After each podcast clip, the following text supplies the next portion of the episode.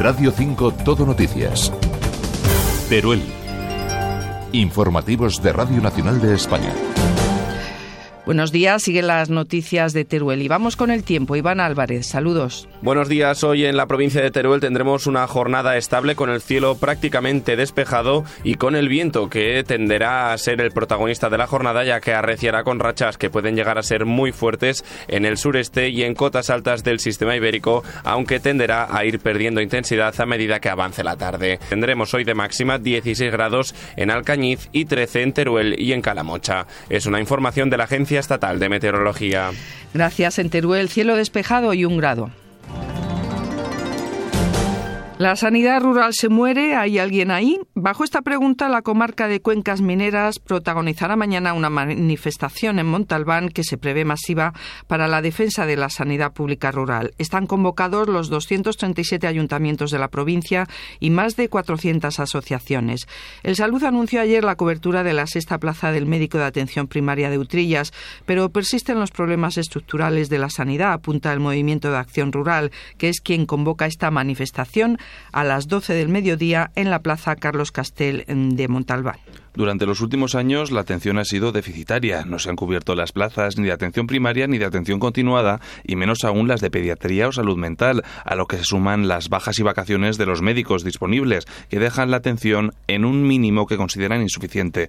Desde el Movimiento de Acción Rural, Elena Sebastián nos explica que se está propiciando la despoblación. Tengo miedo, aquí no viene médico, aquí nadie me puede ayudar, pues coge, me voy a mi piso de Zaragoza o a Teruel o no sé dónde y me voy del pueblo pues esto no es futuro para la España vaciada. Por tanto, va muy de la mano y tienen que tenerlo en cuenta que quitando este servicio básico eh, están alejando a la gente de Teruel, de los pueblos pequeños. Ayer la directora de Atención Primaria, Pilar Borraz, se reunía con representantes de la comarca Cuencas Mineras y los municipios de la zona de Salud Tutrillas. Anunció que habían conseguido cubrir la sexta plaza de atención primaria, pero las plazas de los cinco médicos de atención continuada que se hacen cargo de la atención fuera del horario ordinario están sin cubrir desde junio de 2022. Mm, desocupada desde el 31 de mayo del 2023 sin haber hecho eh, o haber procurado esa cobertura de esa asistencia más que por el trabajo de los compañeros de ese equipo de atención primaria que de forma organizada y coordinada entre los mismos eh, pudieron eh, dar esa asistencia de, de calidad a los vecinos de dicha zona en determinados municipios. Borraz añade que también se van a recuperar en las próximas semanas tanto la atención a la salud mental como la pediátrica, gracias a médicos que se desplazarán a la zona en los días necesarios. No es suficiente para el MAR, que considera que la comarca está intentando acallar las quejas lo que deberían hacer y lo estamos haciendo nosotros de manera gratuita, moviéndolo con nuestros medios y poniendo dinero en nuestro bolsillo y, y, encima pasa esto, es una deslealtad y no nos ha gustado, al margen de que se consiga un médico, que es una buena noticia, y que se consigan pediatras, que es mejor noticia todavía, pero nos, nos ha parecido una deslealtad. Tenemos que ir todos juntos. Esto no se hace piden unidad entre todos los ayuntamientos, movimientos sociales y políticos de las cuencas mineras para defender la sanidad rural. No nos gustaría ver que por un tema político dejan de venir unos partidos u otros, porque esto no va de ideologías, esto va de que médicos necesitamos todos y atención sanitaria también necesitamos todos. Y por eso han convocado a los 237 ayuntamientos de la provincia, a más de 400 asociaciones y a todos los partidos políticos este sábado a las 12 en la plaza de Montalbán, para que todos los pueblos consigan tener una atención que permita una vida digna. Bueno, pues ya ven problemas con la sanidad rural por falta de médicos y también con los agentes de la Guardia Civil. La plantilla de la provincia no recuperará ni la mitad de agentes que perdió en septiembre del año pasado, incluso enviando a la mitad de los mismos destinados en situación de forzosos. Así lo denuncia la Asociación Unificada de la Guardia Civil en un comunicado. En aquella ocasión se perdieron 102 efectivos por traslados, mientras que ahora, una vez publicados el 20 de febrero los destinos de las distintas escalas, se recuperan solo 47 agentes. La asociación afirma que la mitad vienen forzosos, lo que crea desarrollo y que lo aconsejable es incentivar económica y laboralmente para atraer personal a la provincia. Denuncian también que en el nuevo cuartel de Utrillas solo se contemple la construcción de cuatro viviendas. Y más quejas ahora de los agricultores y ganaderos de Araga, Huaga y Upa que se concentraron ayer en la Plaza del Tórico para trasladar las reivindicaciones del campo a los ciudadanos. Con pancartas, bocadillos y panfletos animaron a los turolenses y turistas a consumir productos de la cercanía. Repartieron el almuerzo, bocadillos de jamón que degustaron algunos turolenses y también turistas como estos almerienses. Estupendo porque hay que, hay que consumir productos buenos de la tierra y una maravilla.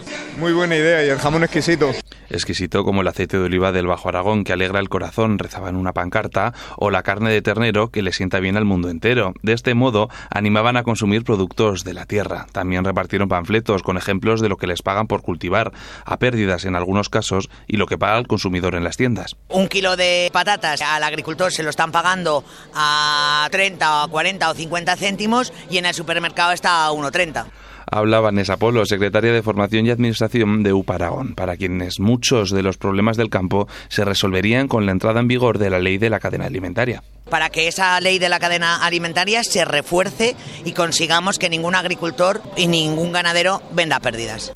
Piden también que los productos que entren en la Unión Europea cumplan con la misma normativa y que se flexibilice la carga burocrática, asunto este del que hablarán el lunes próximo con el consejero de Agricultura. Ya ha salido información pública el macroproyecto de Endesa para generar 1.800 megavatios de energía limpia. El BOE publicó ayer el proyecto para el nudo Mudejar y se abre un plazo de un mes para presentar alegaciones. Este trámite dará paso a la declaración de impacto ambiental y a la aprobación definitiva de los proyectos por parte del Ministerio para la Transición Ecológica. El director de Endesa Aragón, Ignacio Montaner, afirmaba recientemente en una entrevista a Radio Nacional que la ejecución de los proyectos se hará conforme obtengan los permisos. Y en función de cómo avance esa tramitación, nosotros lo vamos a empujar luego con todas nuestras fuerzas y creemos que sea una tramitación rápida para que en próximos meses, ¿no? Estos proyectos tienen un plazo de tramitación un poco un poco largo, pero que puedan ser podemos estar empezando ya a construir y explicamos estos proyectos. Andorra pasa de producir energía con carbón a generar energía limpia con siete proyectos eólicos y siete solares fotovoltaicos en el Bajo Aragón histórico. Dos proyectos de almacenamiento de baterías para aprovechar al máximo las renovables, un electrolizador de 15 megavatios que permitirá gestionar los excedentes de energía renovable para la producción de hidrógeno verde y un compensador síncrono para verter esa energía renovable con más calidad y estabilidad favoreciendo así el buen funcionamiento de la red de transporte eléctrico. El nudo Mudéjar tendrá que estar ejecutado en el verano de 2029. Los proyectos generarán 500 empleos estables y permitirán tramitar otros proyectos industriales ante la DGA como una planta de reciclaje de módulos solares. Más temas. La Federación de Asociaciones de Vecinos ha convocado la cuarta edición de Teruel Cuenta, su concurso de microrelatos. Bajo la temática del sueño, tres niños y tres adultos ganarán un bono de 100 euros para comprar libros y material escolar. Deberán contar una historia de menos de 100 palabras en la que se incluya la palabra sueño, que creen que dará mucho juego porque tiene muchas acepciones, dice el colaborador cultural de la Federación, Pascual Jiménez. Una primera acepción que tendría que ver con el sueño como necesidad fisiológica, igual que comer. Se podrían escribir enciclopedias, no microrelatos, no. Luego tenemos la acepción que es el sueño dentro del sueño, o sea, el que logra dormir plácidamente, pues en la fase remo en la que sigue, va a soñar. Y por último, la tercera acepción, que también es muy jugosa, es el sueño como, como ilusión, como esperanza, como motor de, de la vida de muchas personas. Y seguimos con la agenda cultural. El Teatro Marín acoge hoy a las 8 de la tarde la proyección de los cortos definitivos de la sexta edición del Rally Cinematográfico Internacional Desafío Buñuel. En el acto se presentarán las bases de la edición 2024. Y en el auditorio de la Escuela de Música Antón García Abril, la banda de música Santa Cecilia y solistas ofrecen un concierto monográfico titulado Solo ellas a las ocho y media de la tarde.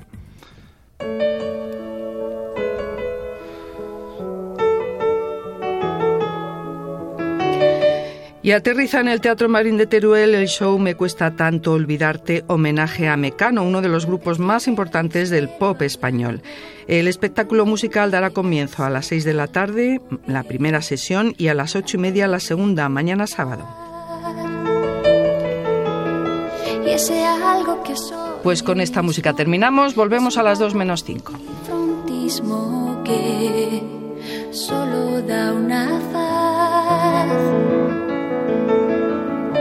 La cara vista es un anuncio de señal La cara oculta es la resulta de mi idea genial de echarte.